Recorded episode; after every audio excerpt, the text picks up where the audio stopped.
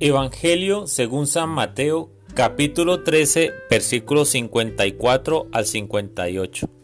En aquel tiempo Jesús fue a su ciudad y se puso a enseñar en su sinagoga. La gente decía admirada, ¿de dónde saca éste esa sabiduría y sus milagros? ¿No es el hijo del carpintero? ¿No es su madre María y sus hermanos Santiago, José Simón y Judas? ¿No viven aquí todas sus hermanas? Entonces, ¿de dónde saca todo eso? Y se escandalizaban a causa de él. Jesús les dijo, solo en su tierra y en su casa desprecian a un profeta. Y no hizo allí muchos milagros por su falta de fe. Palabra del Señor.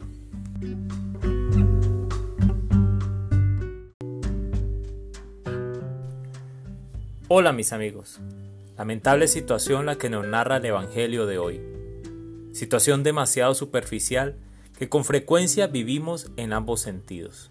Es decir, o juzgamos o nos juzgan. Se juzga por la condición económica de las personas, por su nivel educativo, por el origen de la familia, por su país o ciudad de origen, si es o no madre o padre, si está casado o soltero, porque es muy joven o muy anciano en fin, tantos casos. Y casi en la totalidad estos rechazos o desprecios generan profundas heridas en el alma.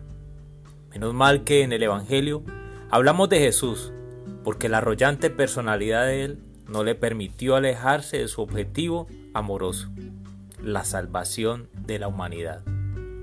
¿Has escuchado alguna vez que cuando señalas con un dedo hay otros tres que te señalan a ti?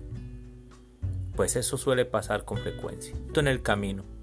En el Evangelio las personas empezaron elogiando a Jesús para terminar escandalizados. ¿A cuántos elogias para terminar despreciando? O mejor aún, ¿a quién debes perdonar por la forma en que te despreció alguna vez?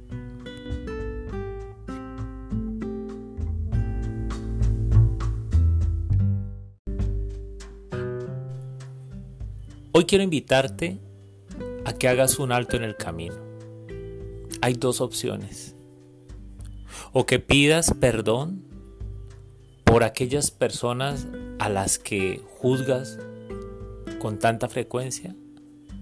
O que perdones a aquellas personas que te han despreciado y juzgado.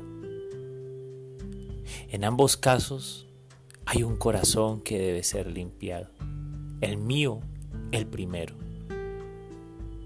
Por eso te pido que conmigo pidamos al Espíritu Santo que nos ayude a ser conscientes de esos momentos dolorosos, de esos momentos en que hemos faltado al amor o que otros han faltado al amor conmigo.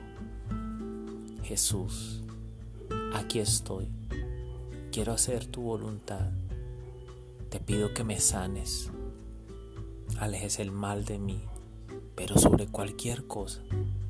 Te pido que no me permitas juzgar a otras personas.